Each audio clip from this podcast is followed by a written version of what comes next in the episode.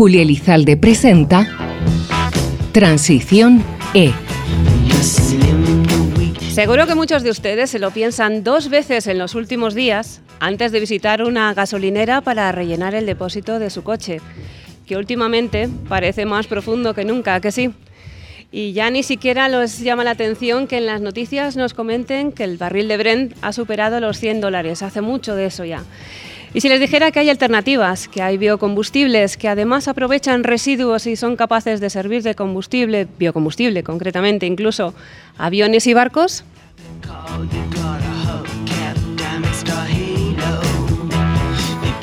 Hoy el título de nuestro programa es Nuevos desarrollos tecnológicos para la descarbonización del transporte. La perspectiva de la industria multienergética.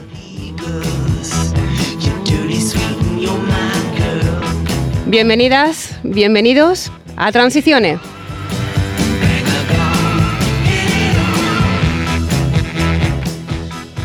Un programa que realizamos con la colaboración de CENER, Centro Nacional de Energías Renovables.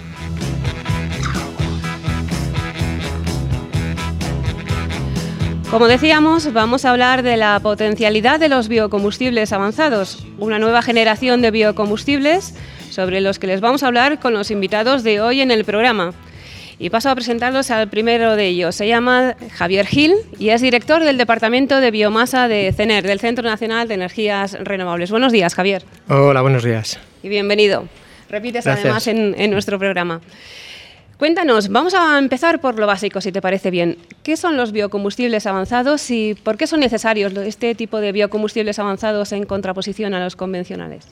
Eh, los biocombustibles avanzados no se definen por el tipo de tecnología que se utiliza en su producción ni por las características del propio biocombustible, sino por las materias primas que se usan en, en, su fabricación. Son materias primas que vienen definidas en la Directiva de Renovables y son todas eh, biomasa residual o bioresiduos que no tienen impacto en la producción de alimentos ni en el cambio del uso del suelo. Eh, los biocombustibles convencionales se producen a partir de cultivos eh, alimentarios y forrajeros y eh, por ello hay una presión social y de, organizaciones ecologistas para, limitar su uso. Y aquí es donde la, Comisión ha establecido que no aumente su consumo por encima de los niveles de 2020 y, y, como alternativa lo que se ha planteado por parte de la regulación de la Comisión Europea es, son los biocombustibles avanzados. Vamos viendo además que conforme estamos definiendo el tema de hoy, que es bastante más complejo de lo que parece en un primer momento, van surgiendo otra serie también de, de aspectos y, temas que seguiremos analizando. Les presento a continuación a Rubén Miravalles. Él es Technical Advisor del, del Departamento de Tecnología y Corporate Venture de Repsol. Buenos días, Rubén. Hola, buenos días, Julia. Muchas gracias por la invitación, en primer lugar. A vosotros por, por haber aceptado y por haber colaborado y esperemos que se genere una tertulia bien interesante en el programa. Seguro que sí. La aplicación de estos biocombustibles avanzados es más o menos versátil, como ocurre en el caso de los convencionales. Eh, bueno, en primer lugar, por diferenciar unos y otros, que ya lo ha introducido Javier, cuando hablamos de biocombustibles convencionales, hablamos eh, de biocombustibles producidos a partir de unas materias primas determinadas, conocidas, como son los cultivos alimentarios y forrajeros. Y para la transformación de estas materias primas utilizamos tecnologías que también son conocidas, maduras, implementadas comercialmente y que son básicamente tres. Tenemos la fermentación de eh, cultivos ricos en azúcares para producción de bioetanol para gasolina y eh, tenemos el uso de aceites vegetales refinados a través de dos tecnologías, transesterificación de aceites vegetales para producción de biodiesel o el, el eh, hidrotratamiento de aceites vegetales para la producción de HVO, eh, aceite vegetal hidrogenado, ambos para, para gasóleo. Es decir, unas materias primas muy determinadas, unas tecnologías conocidas implementadas comercialmente. La versatilidad de los biocombustibles avanzados, o más que de los biocombustibles avanzados, de las tecnologías que nos permiten producirlos frente a los convencionales, yo diría que radica en dos puntos fundamentales.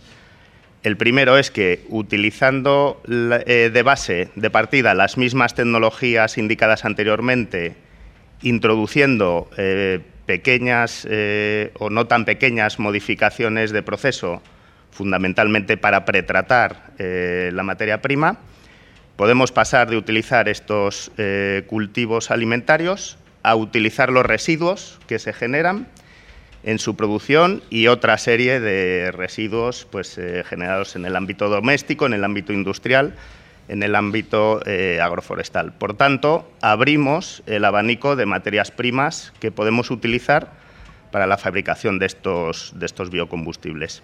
No solo abrimos el eh, abanico de materias primas, sino que además aparecen o se están desarrollando nuevas tecnologías diferentes a las mencionadas eh, anteriormente y que también nos van a permitir eh, la utilización de estos eh, residuos agroforestales, industriales o, domésticos. Por tanto, más versatilidad en la materia prima, más versatilidad en la tecnología disponible o en desarrollo, pero en, contraposición, pues estamos hablando de tecnologías que son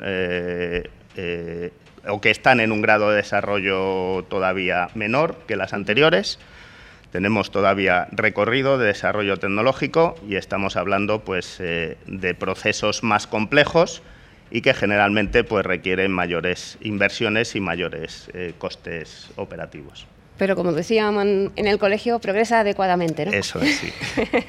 Seguimos presentándoles a nuestros invitados porque también nos acompaña hoy en el programa Rafael Arraz, que es responsable de I+D de CEPSA. Buenos días, Rafael. Hola, buenos días, Julia. Y bienvenido también a esta Gracias, encantado de estar aquí, agradeceros que hayáis invitado y, y estar aquí en esta mesa también representada con mis compañeros. Es un placer. Actualmente este tipo de combustibles, veníamos comentando Rafael, están de máxima actualidad. ¿Podrán responder a esas expectativas que se han generado de manera, además, potencialmente máxima en, cuanto a ellos? Pues bueno, como ha explicado muy bien Rubén, eh, los biocombustibles constituyen una, alternativa quizá la más inmediata para resolver los problemas de transición energética que tenemos. Los biocombustibles llevan con nosotros muchos años, no es algo que sea de ahora, llevan aproximadamente unos, unos 15 años, una cosa así, y, bueno, como digo, constituyen una, opción eh, inmediata para, eh, abordar la transición energética sin grandes cambios y sin grandes inversiones. Eh, dicho esto, los biocombustibles avanzados dependen de, las tecnologías. Hay tecnologías, como, también ha comentado Rubén, muy, muy totalmente industriales para el caso de aceites, por ejemplo, pero en el caso de otras materias primas, como, como las materias primas de biomasa forestal o agrícola, o, también los biocombustibles, los e-fuel, los biocombustibles obtenidos a partir de CO2 con hidrógeno, pues ahí todavía eh, tenemos bastantes retos tecnológicos eh, por delante. Eh, hay otro reto que es la, regulación, que la regulación con biocombustibles siempre ha sido un, tema pues, de debate y con, y con, quizás desgraciadamente, con algunos cambios de orientación por parte de la Comisión. ¿no? Por ejemplo, el tema de los combustibles, eh, como sabéis, ha habido una serie de problemas, polémicas con, respecto a, temas relacionados con la competitividad, con la alimentación, etcétera. Que bueno, que yo creo que, si el legislador hubiera estado un poquito más, hubiera hecho un poquito más de caso a, las compañías, pues seguramente hubieran sido mejor y no tendríamos a mejor ahora algunos de los problemas regulatorios que tenemos hoy en día. Y luego una parte muy importante es la disponibilidad de materia prima. Venimos de, un mundo en el cual el, petróleo eh, eh, tiene una, hay una gran cantidad de, petróleo, bueno, precio, etcétera, eso es otro debate, pero, pero hay, hay, hay mucho petróleo crudo disponible y sin embargo para, para los biocombustibles pues la materia prima es un reto muy importante, ¿no? tanto para los aceites como para la biomasa forestal, como para el CO2, hidrógeno eh, renovable, pues todo eso constituye un área que hay que resolver. Incluso también temas incluso de logística, etcétera. Pero yo confío totalmente en los biocombustibles avanzados y creo que es una, una clara alternativa para la transición energética. Estamos viendo además que precisamente estáis trabajando en esa diversificación de materia prima y que, bueno, hay retos tecnológicos, como bien estáis comentando todos, pero que se van a conseguir. Y, les voy a presentar también a nuestro eh, invitado, él es David Ojana, es director de Supply para West Mediterranean de BP. Buenos días y bienvenido también. Buenos días y muchas gracias en nombre de BP para invitarme a este programa sobre biocombustibles avanzados. Gracias. Muy interesante el tema que tenemos hoy encima de la mesa y además eh, tú nos vas a comentar, David, eh, o David, no, sé cómo prefieres que te llame. David, David está David, perfecto. Eh, una experiencia concreta que me parece muy interesante. Vuestra refinería de Castellón se ha convertido en la primera del mundo en recibir la certificación Corsia. ¿Por qué es tan singular este proyecto y a qué se refiere esta certificación? Sí, pues a modo de, introducción decir que la bioenergía y biocombustibles avanzados es un vector de crecimiento y desarrollo fundamental hacia la descarbonización del transporte para nuestra refinería de Castellón, que, que es y va a ser el centro de un hub de energías limpias que estamos desarrollando en la Comunidad Valenciana. Y um, la certificación Corsia es un hito más en la, en la hoja de ruta. ¿Qué es Corsia? Pues es un, un esquema de compensación y reducción de carbono para la aviación internacional o la aviación civil internacional. Está respaldado por las Naciones Unidas, presente en más de 100 países, y básicamente la, certificación ISCC Corsia eh, garantiza la producción de, carburante o combustible de aviación sostenible físico eh, en adecuación, en conformidad con los criterios de sostenibilidad de la aviación civil internacional. Y nos parece un hito relevante porque intenta conectar, de un lado, nuestra ambición de producción de biocombustibles avanzados con la hoja de ruta de descarbonización del sector aéreo, donde pensamos que es donde hay más potencial y legitimidad para los biocombustibles avanzados en, esta década y, y en el futuro. Estamos viendo, por lo tanto, que los biocombustibles no tienen, no tienen freno, estamos viendo la diversificación de materias primas, estamos viendo la cantidad de aplicaciones y versatilidad que tienen y vamos a seguir hablando en el programa de hoy de todo lo relativo a estos biocombustibles. Ya van a ver cómo vamos a aprender mucho en el programa de hoy. A continuación vamos a hacer una, una pequeña pausa y enseguida volvemos.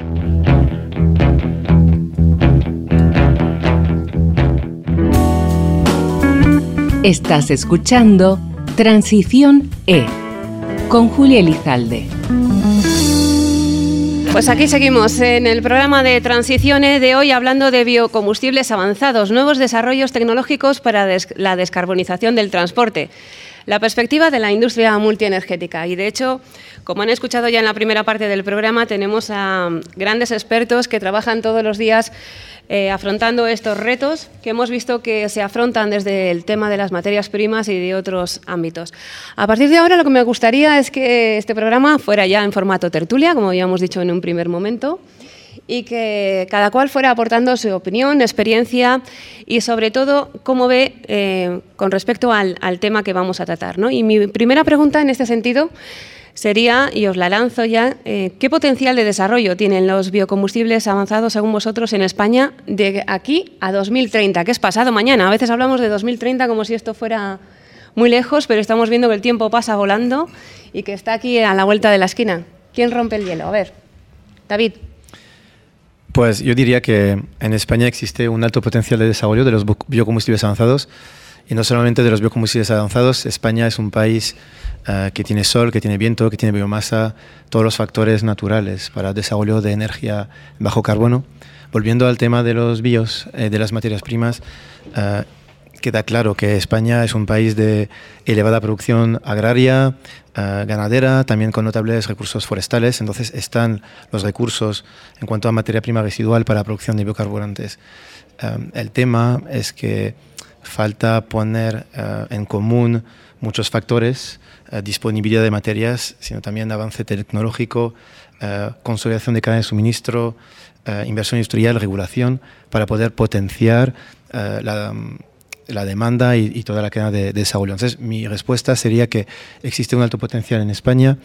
Hasta 2030 todavía este desarrollo será en una fase preliminaria, en una fase de consolidación, en una fase embrionaria, y que es a partir del 2030 cuando lleguen unas regulaciones más ambiciosas y una madurez mayor de las tecnologías que podremos ver un desarrollo de los biocombustibles avanzados a partir de biomasa residual a mayor escala. Eso sería mi...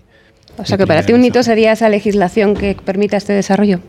Eso es, esta legislación y uh, esta visión holística para unificar todos los, los, temas y los retos que he comentado. Para no mirar de manera separada de un lado la tecnología, de, otro lado la demanda, sino de unificar y tener una estrategia integrada. Estamos ya lanzados, diría que la industria está comprometida y ya hemos roto el hielo.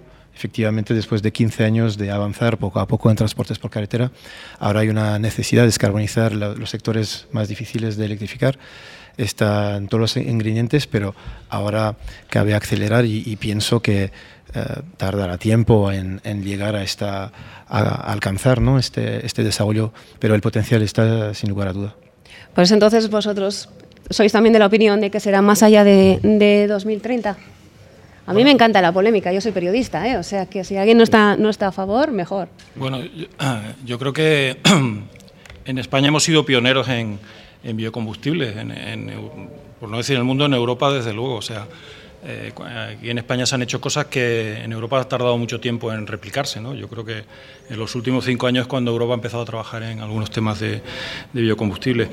Pues yo mm, lamento disentir un poco con David porque eh, yo creo que ya hay biocombustibles que son una realidad. O sea, son, son todos los eh, biocombustibles a partir de, de, la, de aceites, ¿no? de la cadena lipídica pues eh, hay, yo creo que es donde hay una tecnología que, es absolutamente comercial, que está desarrollada, que hay experiencia tanto en unidades, eh, digamos, dedicadas exclusivamente a tratar estos aceites, como comentaba antes Rubén también, a, nuestras instalaciones eh, utilizar esos aceites como, materia prima. Mm, se, está, trabajando sobre todo en la parte más de aceites eh, residuales, ¿no? que, presentan algunos problemas, pero sobre todo problemas que yo creo que son del tipo de metalurgia, de tipo de, algún tema concreto de la tecnología que, es relativamente sencillo eh, solucionar. Eh, el problema, como, bien decía David, es que, bueno, en, en, cuanto al transporte ligero, pues parece que el coche eléctrico es la apuesta general, ¿no? Entonces, pues efectivamente habrá que centrarse en otros sectores como puede ser el transporte pesado, como puede ser la aviación, por ejemplo, en la cual sí parece más difícil eh, que haya una alternativa que no sea un, combustible del tipo de los parecidos a los fósiles, en este caso a los, biocombustibles avanzados. Eh, y luego hay otra, otra gran, área, dos, grandes áreas de desarrollo de biocombustibles que son los biocombustibles a, partir de material, materiales lignocelulósicos, de biomasa agrícola y forestal, donde sí Efectivamente, ahí sí hay un reto tecnológico todavía, hay un reto de materias primas y hay un reto eh, regulatorio. Y luego el tema de, de e-fuel, de, biocombustibles a partir de CO2 e hidrógeno, por métodos eh, que sí son, sí son, conocidos, como ser proceso Fischer-Tropsch o reverse water shift, etcétera. No quiero entrar en esos temas que son conocidos hace muchos años, pero que, eh, hoy, en día tienen una serie de problemas, sobre todo del tipo de, altas inversiones, bajas rentabilidades, etcétera. Con lo cual yo creo que, los aceites, por, por, no enrollarme más, los aceites son una realidad en, ya en, poco plazo, en un plazo muy cercano. Eh, los materiales lignocelulósicos es el siguiente eh, desafío que debería ser antes del 2030 y a finales de 2030 o por ahí, pues eh, el, CO2 y los combustibles deberían ser una alternativa. ¿no? ¿Estáis eh, de acuerdo? Porque nos ha hecho además, eh, en este caso, Rafael, hasta un decalaje un poco de cómo va a ir esa cronología. ¿Tú, Javier, qué opinas? Eh, yo creo que la regulación es una de las partes fundamentales, como se ha mencionado. Es un mercado, biocombustible es un mercado regulado. Mercado, la demanda se desarrolla por obligación de comercialización por parte de las distribuidoras de combustible.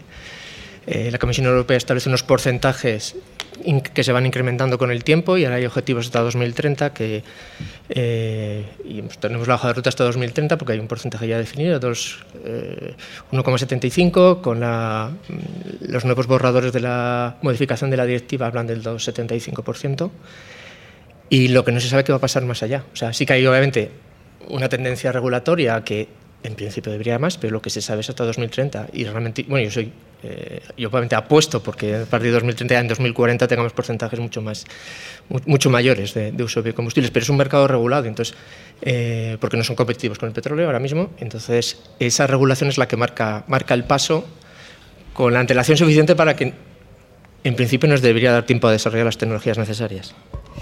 Estamos hablando de que marca el paso también sería una forma de, hablando de transporte, no es una forma de jugar con las palabras también. Eh, Rubén, en este sentido, eh, precisamente se habla de, unos objetivos muy ambiciosos. Estáis comentando aquí para biocombustibles para aviación, para transporte marítimo. Eh, son palabras mayores. Sí, sí, eso es. Bueno, yo coincido con la visión que han dado mis compañeros anteriormente. Yo creo que eh, el desarrollo de los biocombustibles avanzados viene marcado por dos drivers fundamentales. Uno es el eh, legislativo, que ha comentado Javier, y ahí la Renewable Energy Directive nos, manda una, nos marca una senda creciente. Eh, desde 2022 ya, este año tenemos una obligación de incorporar un 0,2% de, de este tipo de biocombustibles en el transporte.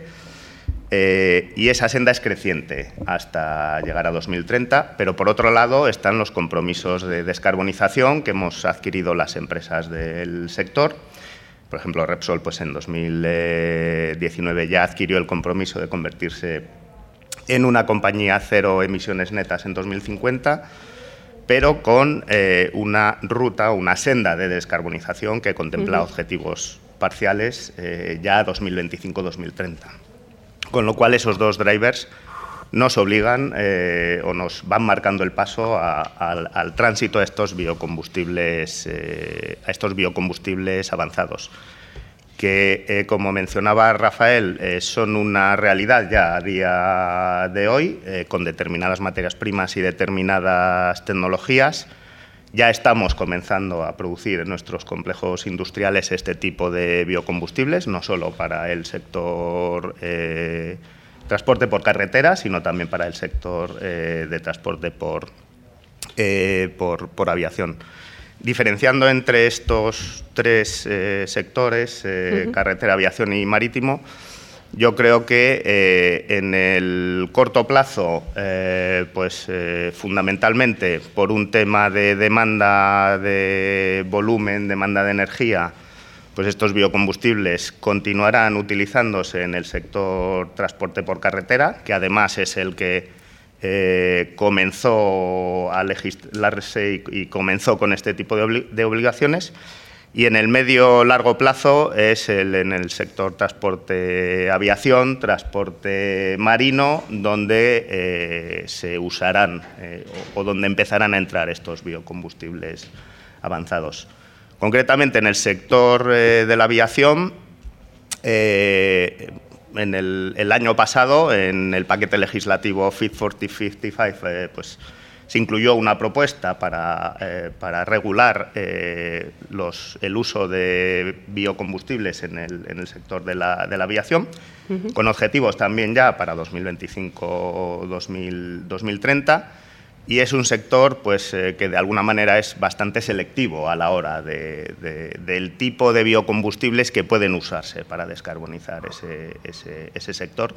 Y es donde yo creo que los biocombustibles eh, avanzados pues, jugarán un papel, un papel muy importante en el medio largo plazo.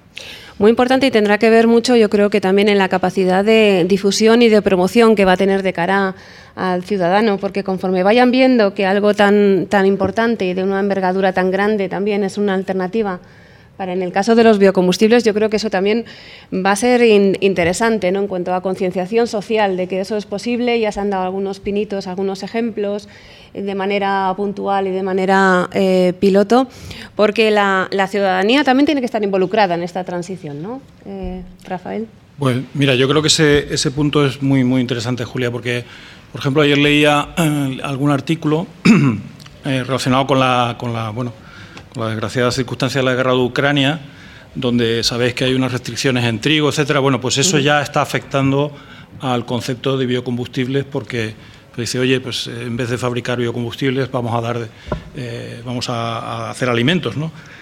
Entonces está claro que, que, los biocombustibles, y lo pongo sobre la mesa porque es así, o sea, tienen ese, esa, de cara al público y yo creo que de cara a la sociedad eh, deshacer, deshacerse de, esa, de ese marchamo, ¿no? de, que, de, que, bueno, de que en el pasado había una serie de decisiones que, como digo, han sido, no, quiero echar la culpa a nadie, pero también han sido temas regulatorios ¿no? y que, bueno, que no se, a lo mejor no se implementaron con toda la, con toda la, las buenas eh, formas que se necesitaban en ese momento. Entonces, yo creo que es muy importante la formación y acciones como estas de hoy y muchas otras en las cuales se, se entienda lo que son los biocombustibles, que como veis no es algo sencillo tampoco, es un tema complejo, diverso, que tiene muchas, muchas eh, posibilidades pero que, yo creo sinceramente que constituye una, apuesta muy segura para eh, tener una sociedad descarbonizada durante mucho tiempo. Es verdad, como se ha comentado, que bueno, en el futuro puede haber otras opciones. Estamos, toda nuestra, compañía también está apostando por, eh, por cero emisiones y ahí tenemos una serie de calendarios y una serie de objetivos. Pero los biocombustibles aparecen como una opción muy sólida para esta, para esta primera etapa. En, ese sentido, pues eh, yo creo que acciones eh, de, cara a la sociedad en las cuales se ponga de manifiesto de dónde vienen las materias primas, cuáles son los procesos, cuáles son las bondades, que es absolutamente un combustible que se parece exactamente, es exactamente igual que el combustible que se utiliza hoy en día, con lo cual no hay problemas de cara a la utilización, pues yo creo que son muy, muy relevantes y necesarios. Es que además es un ejemplo que estéis sentados aquí, eh, vosotros como representantes de, grandes compañías multienergéticas, que vosotros mismos habéis vivido un proceso de revolución interna también de desarrollo de negocio dentro de vuestras compañías. David, yo creo que sois un buen ejemplo también de que, de que la, la transición ecológica está en marcha, que la transición energética es posible y de que hay que ponerse las pilas, ¿verdad? Sí, totalmente. Ahora nuestras empresas han marcado un propósito en el caso de BP, como el de Repsol y de Cepsa, en el caso de BP también de descarbonización hacia net zero en 2050 o antes en todos los sectores y ahora, por, por, eso decía, bioenergía está ahora como uno de los cinco vectores de desarrollo, de crecimiento hacia energías limpias. No hay ninguna duda. De hecho, España ha sido por BP elegido dentro de los ocho países claves para establecer esta, esta estrategia en objetivo de, consenso con, con, Rafael, lo que quise decir en la introducción es que, por supuesto, uh, biocombustibles y biocarburantes ha sido desarrollado desde hace más de 15 años. España es un país pionero Em, me refería más a las tecnologías más de punta para las, las biomasas más residuales, los, los residuos sólidos urbanos, las, los, los, desafíos de, de, mañana. En cuanto a las tecnologías ya amortizadas, por supuesto hay una penetración importante ahora en el transporte por carretera, mañana en el transporte por aviación. Ahora como BP y creo como todo el sector, el objetivo de manera general como sociedad es de ser capaz de de utilizar nuestros recursos energéticos de la manera más eficiente, es decir, establecer una ruta de descarbonización adaptada por cada sector según las alternativas, según la coste eficiencia.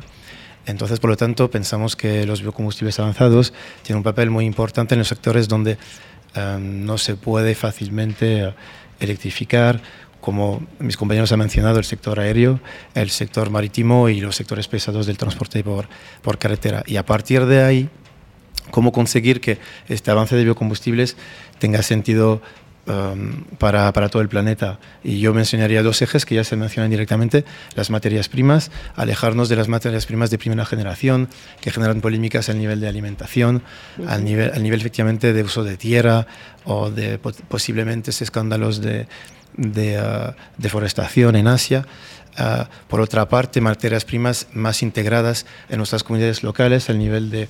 Um, a nivel de eh, economía circular. Podría mencionar, por ejemplo, las, las, eh, los, cultivos de cobertura que permiten utilizar eh, terrenos baldios y desarrollar una economía rural, local, o, por ejemplo, plantear cómo utilizar los residuos sólidos urbanos orgánicos que que tienen desafíos a nivel de gestión, cómo podemos ayudar a esta economía circular, de un lado de las materias primas eso requiere una evolución en nuestras, en nuestras rutas de suministro y las tecnologías a desarrollar, por una parte. Y por segunda parte, uh, cómo poder integrar biocombustibles en una estrategia más global, uh, compaginándola con el desarrollo de electricidad renovable, de hidrógeno verde, bueno, hablaremos seguramente de eso, sí. pero es importante integrar biocombustibles en un, en un hub completo y no solamente como una, una tecnología paralela o una tecnología transitoria interesantísimo y además eh, que tiene todo un mundo de posibilidades, aplicaciones, desde el origen, como estábamos hablando en el programa de hoy, hasta luego las, las posibles aplicaciones. Vamos a hacer una nueva pausa y enseguida volvemos con todos ustedes.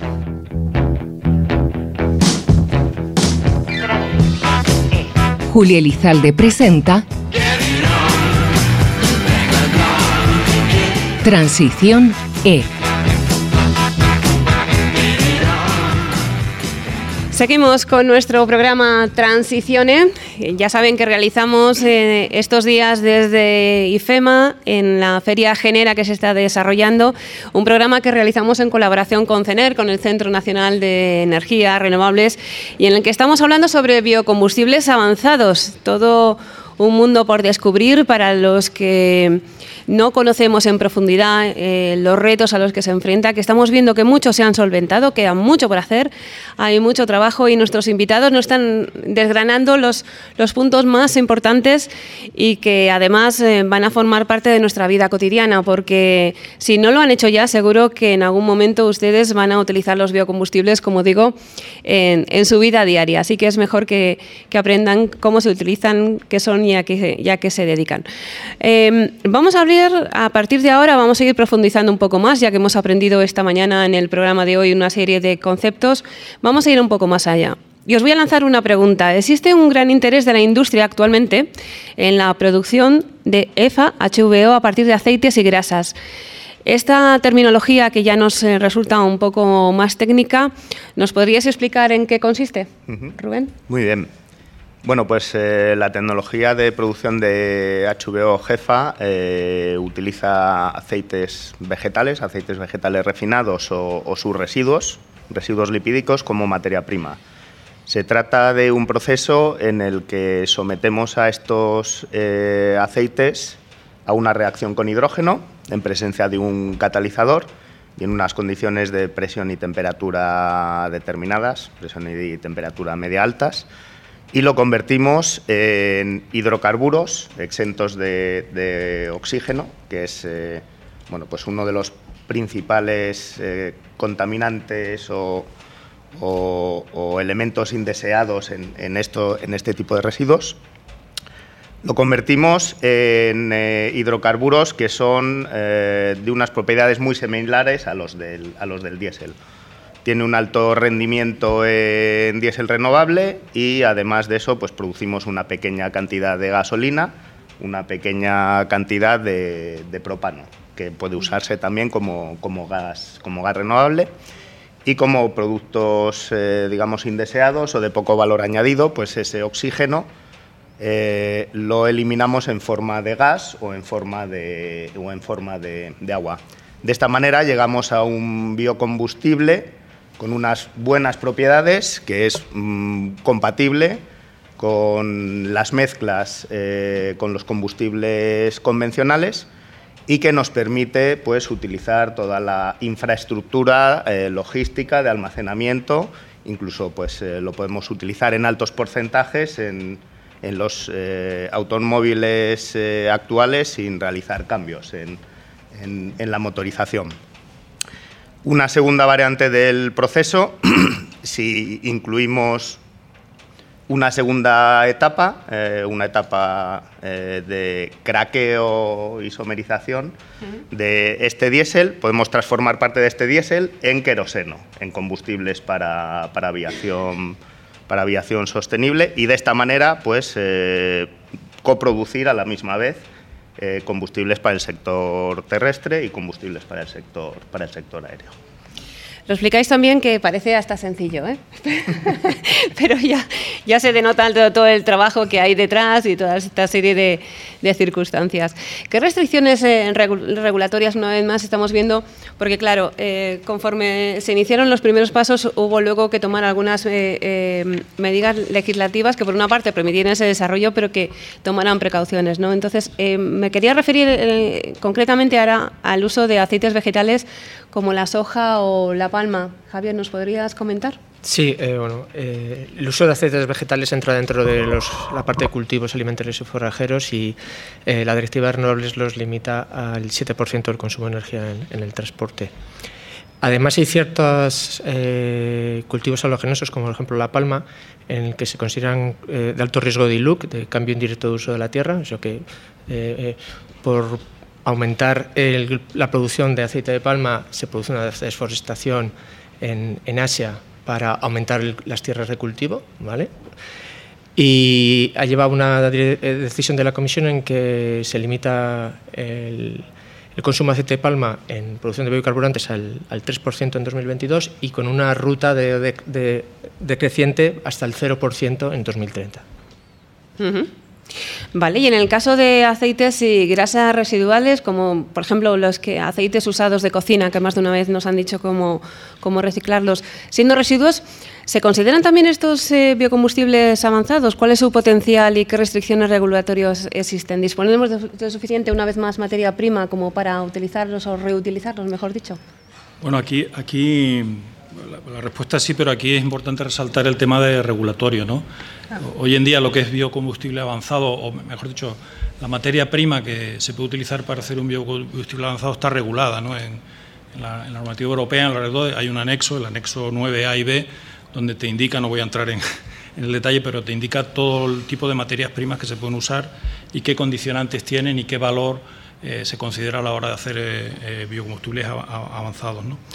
Eh, desde el momento en que, en que eh, eh, entra esta regulación, pues esto impacta mucho en la, disponibilidad de materia prima. Es verdad que, esto complica mucho y hace necesaria tener una disponibilidad de materia prima que, antes, bueno, y, que yo estoy totalmente de acuerdo con, con la eliminación de la soja y de, de palma, etcétera, pero, pero eh, mete, mete mucha complicación al tema de biocombustibles avanzados. Hay que entrar en temas logísticos, hay que entrar en, en muchos otros eh, apartados que, dificultan un poco la, fabricación. Eh, por eso, si bien en el tema de, aceites, pues como decía antes, está relativamente resuelto. Las modificaciones en las plantas que comentaba Rubén pues son, son menores, temas metalúrgicos, etcétera. en, en, otras materias primas citadas en estos anexos que decía, en, cuanto a grasas, eh, materiales lignocellulósicas, pues sí es necesario hacer una labor para asegurar esa disponibilidad de, materias primas. Pero en eso yo creo que estamos todas las, todas las compañías.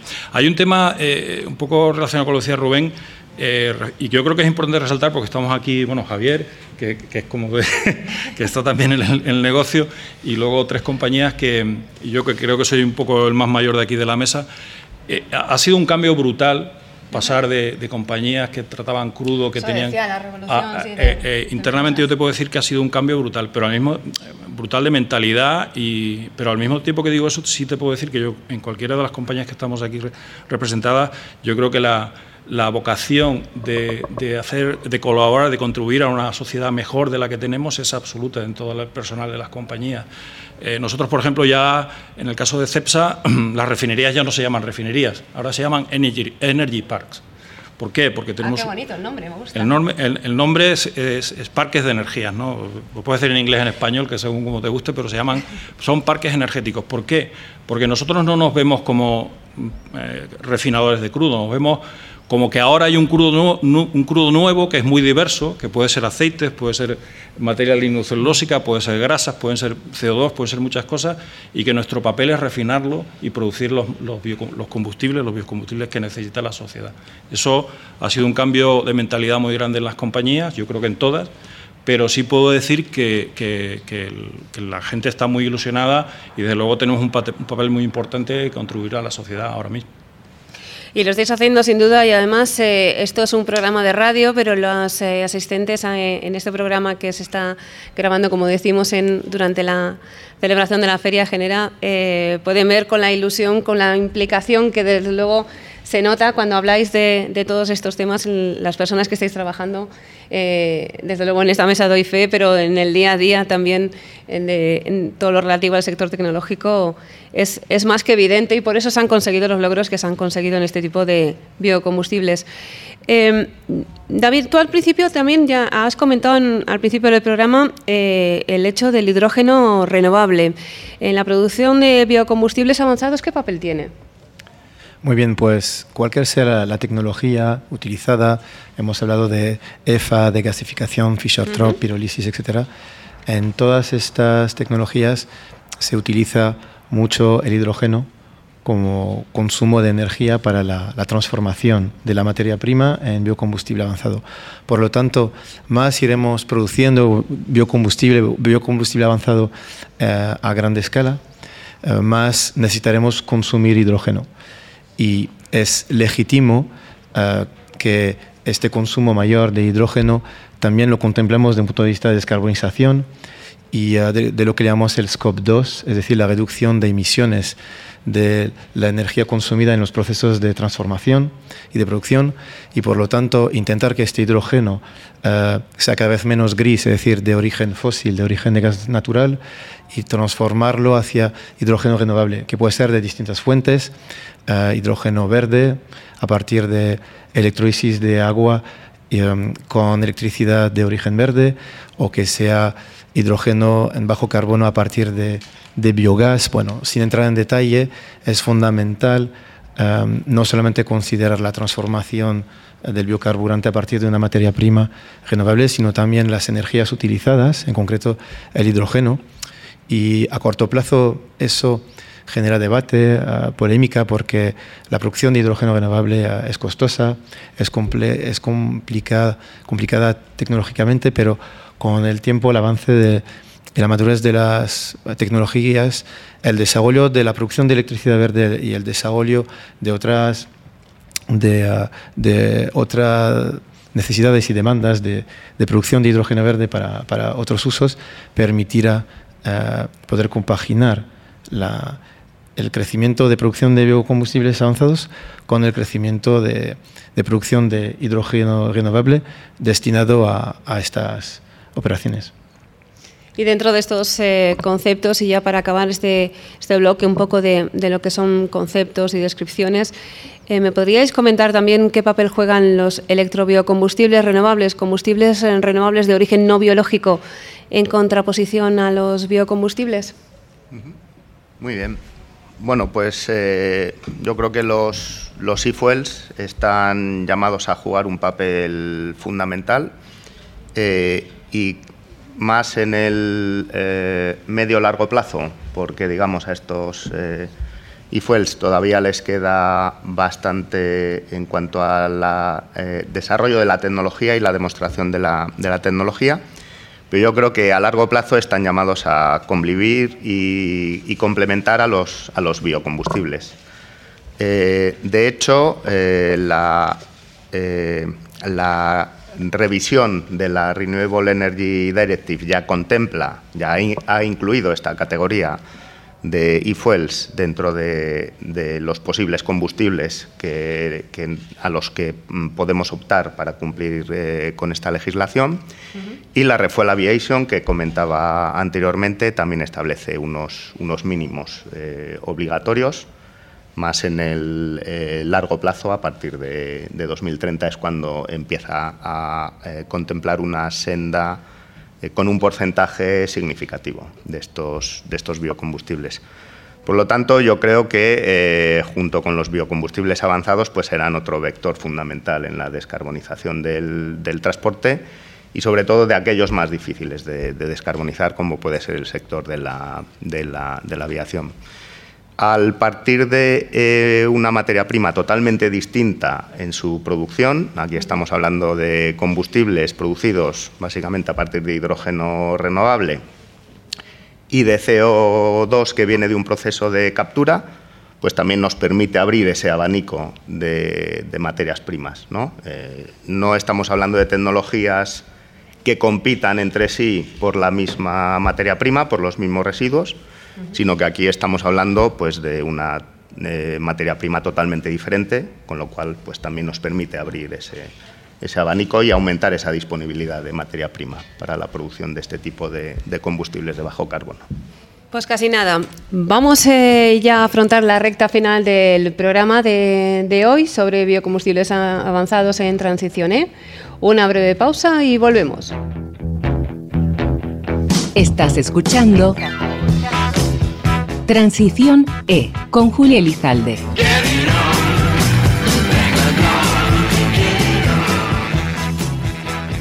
Hay que ver cómo estamos disfrutando, cómo estamos aprendiendo y además en buena compañía, porque aquí tenemos eh, público hoy en esta en la grabación de este programa que estamos haciendo durante la celebración de la Feria Genera aquí en IFEMA y en la que estamos aprendiendo mucho en este programa de transiciones que, como saben, estamos eh, realizando en colaboración con CENER, con el Centro Nacional de Energías eh, Renovables. Y ahora afrontamos la última parte del programa, el último bloque, eh, como nos gusta hacer en, este programa, que se trata de divulgación y promoción de la transición ecológica, hablar de la transición energética, para, para hablar em, precisamente de todo lo que se está haciendo eh, para el desarrollo social, para la descarbonización y tenemos un, buen ejemplo de ello. Eh, a esto le voy a preguntar a Javier, porque vosotros estáis construyendo un nuevo laboratorio en este momento, además, está en plena construcción de biocombustibles avanzados, precisamente. Sí, nosotros empezamos hace un año, en, junio del año pasado, eh, un proyecto bastante relevante para nosotros, con una inversión de casi 9 millones de euros, a cinco años, eh, financiado por fondos REACT EU en el que se pretende desarrollar tres tipos de tecnologías de biocombustibles avanzados, eh, llevarlos hasta escala piloto en 2026, porque nuestro objetivo es que alguna de esas tecnologías pueda estar disponible a partir de 2030 para su aplicación comercial. Y eso entiendo que además se ha hablado durante todo el programa los retos que, hay que, en los que hay que seguir trabajando desde un centro tecnológico como CENER, eso lo tenéis bastante claro. Claro, nosotros nos tenemos que adelantar a, un torno a 10 años vista eh, para poder llevar tecnologías al mercado con suficiente antelación. Y normalmente en un tiempo de desarrollo de una tecnología desde escala laboratorio hasta una escala cercana al mercado son del entorno de los 10 años y eso es lo que tenemos que hacer siempre con con la bola de cristal de, y eh, hablando con el sector para, y conociendo la regulación para entender lo que puede ser necesario a largo plazo. Y para ello va a hacer falta gente cualificada, se va a desarrollar, también lo mencionabas antes, eh, David, todo el tema de economía social, porque además es eh, la, biomasa precisamente trabaja sobre el territorio, trabaja con el entorno más cercano. Todos estos aspectos son muy interesantes, ¿verdad?, a la hora de hablar de biocombustibles. Sí, totalmente. Hay un potencial de, empleo, ¿no? de, personal cualificado para responder a todos los retos. Empezando por el tecnológico, como hemos dicho durante el programa, hay distintas fases y distintas madurez tecnológica. Entonces, para las tecnologías ya maduras como EFA, eh, vamos a buscar personas para gestión de proyectos industriales, construcción para los próximos años, para ya. A partir de ahí, uh, vamos a buscar alianzas con el CENER, con universidades para plantas piloto, para I+D, buscaremos más personas en I+D. Y por supuesto, para alimentar estas plantas, buscaremos personas especializadas en biomasa, en cadenas de suministro, eh, en trading, para asegurar que toda la cadena pueda, pueda funcionar bien. Y por supuesto, sin olvidar, buscaremos personas eh, especializadas en regulación. Como hemos dicho, la regulación es la, el punto clave que permitirá la aceleración del desarrollo de esta industria de, combustibles avanzados. Nosotros pues buscaremos personas cualificadas cada vez más en Madrid, en Castellón, en España y también a nivel eh, global. En, tenemos eh, sedes en, en, Londres, en Alemania. Intentamos trabajar de manera conjunta, global, para el desafío y eh, posicionando, posicionando España en el centro lo, lo más posible. La cualificación profesional, que tantas veces hablamos de ello y que es tan necesaria, ¿verdad?, también en este sector. Pues sí, eh, yo creo que este área es, eh, muy, muy importante y de hecho es la base de, todos estos desarrollos que hemos estado hablando. Eh, yo, quería, yo quería resaltar, y no es porque esté Javier aquí, pero yo creo que hay en, España tenemos un altísimo nivel científico en todos los temas relacionados con biocombustibles, en cualquiera de los aspectos que hemos estado hablando, en temas de materia prima, en temas tecnológicos, en temas regulatorios. En fin, eh, eh, yo creo que tenemos una suerte, la suerte de tener muchísimos grupos y muchísimos profesionales cualificados para, ayudarnos en esta, en esta tarea. ¿no? Eh, en CEPSA nosotros, de acuerdo a nuestro plan, a nuestro plan estratégico que se ha publicado recientemente, pues bueno, tenemos unos objetivos muy, muy ambiciosos en muchas áreas, pero sobre todo en, el área de biocombustibles hablamos de, dos millones de, toneladas, ¿no? en, también en temas de hidrógeno verde, eh, en producción de, en, torno de, 2 gigavatios también. Eh, mm, y para eso hemos, hemos, hemos, eh, hemos reorganizado nuestra I +D. Hemos, hemos cambiado la I +D, hemos, hemos modificado tanto la parte de desarrollo como el centro de investigación y ahora mismo estamos incorporando talento para, para, ayudarnos en esa, en, esa, en esa tarea. ¿Por qué? Porque mm, si bien hay, áreas que son parecidas a, lo convencional, lo que habíamos hablando, esta, estas nuevas, estos biocombustibles avanzados y otras áreas relacionadas con la transición energética nos abren unos campos científicos para los cuales no teníamos eh, cualificación o no teníamos personal. Entonces, ahora mismo yo creo que las compañías tienen que adquirir talento, hay, afortunadamente hay mucho talento y muy valioso eh, disponible y yo creo que es la base para poder eh, que, esta, que toda esta, esta, estupenda aventura sea, sea un, éxito. ¿no? Sin las personas, desde luego, es muy difícil conseguir nada. ¿no? Claro, talento además que se, que se puede seleccionar de cualquier sector, porque estamos viendo que, en este de la biomasa en general y de los combustibles en particular eh, viene bien todo, ¿verdad? De cualquier sector, hasta abogados por el tema regulatorio. Siempre hace falta un abogado a mano, de todas formas. Sí, exactamente. Eh, yo creo que con eh, estos proyectos de transformación eh, dentro de este ámbito de producción de biocombustibles avanzados, de economía circular, ya los sectores dejan de, ser estancos.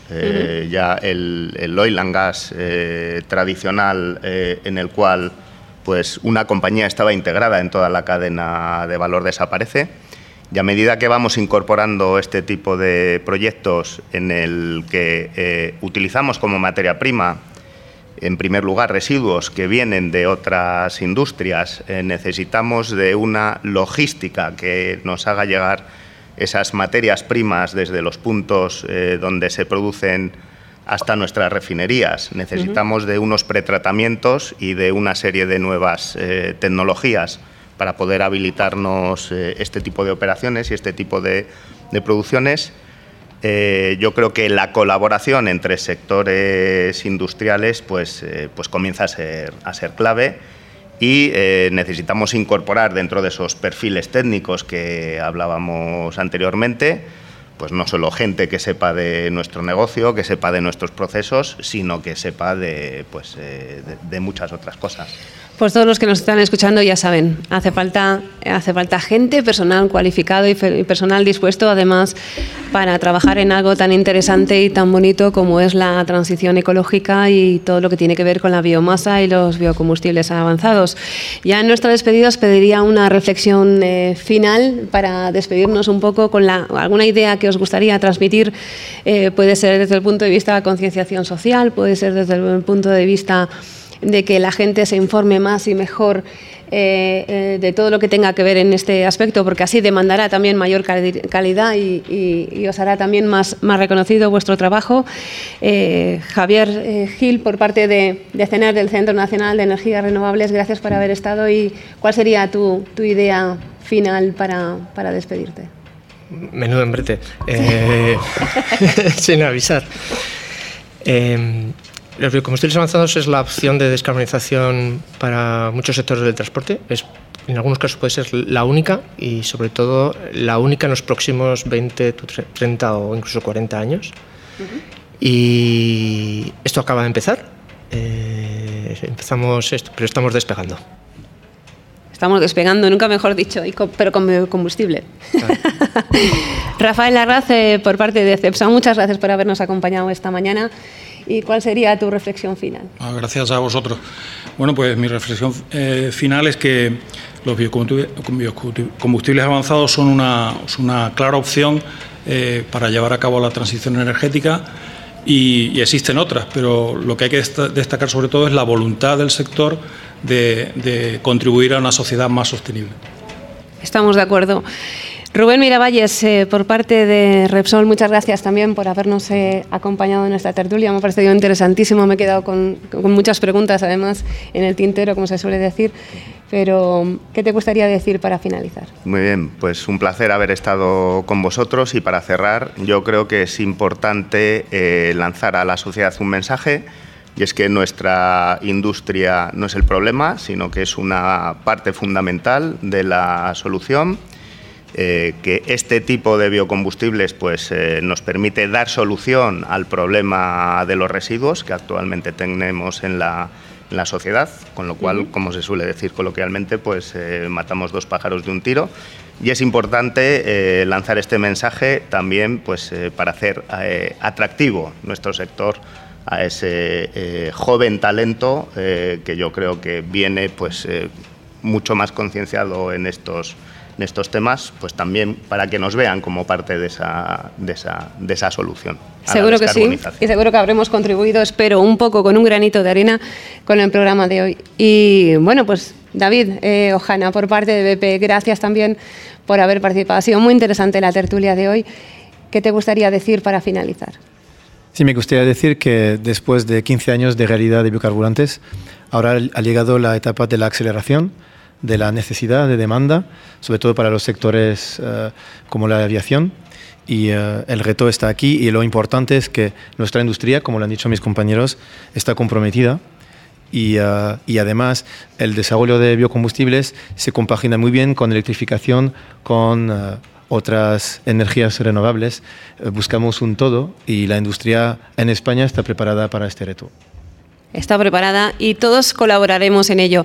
Muchas gracias eh, a todos por su atención, al público asistente aquí en, en, Genera esta mañana que nos ha acompañado durante la grabación del programa y a todos ustedes les recordamos que tenemos eh, todos los programas de Spotify disponibles para cuando ustedes quieran eh, de Transicione en el canal de Spotify y que pueden escucharlos cuando mejor les venga. Así que hasta una nueva edición les esperamos. Hasta pronto.